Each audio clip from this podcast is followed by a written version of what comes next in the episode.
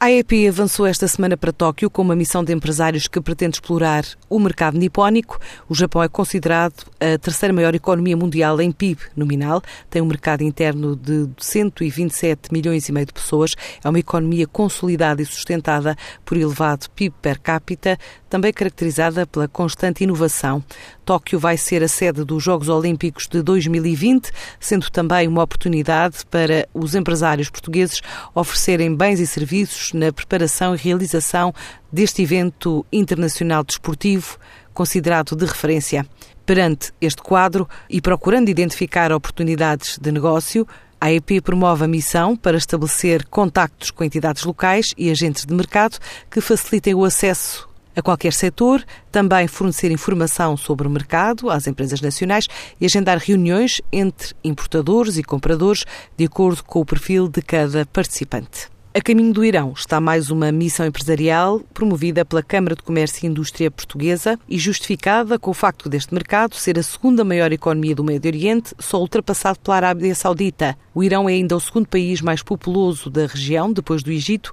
oferecendo uma procura vasta, com um PIB a crescer cerca de 4% até 2022. São as estimativas calculadas pelas entidades internacionais face ao potencial gerado com o fim das sanções económicas levantadas após o acordo nuclear de 2016.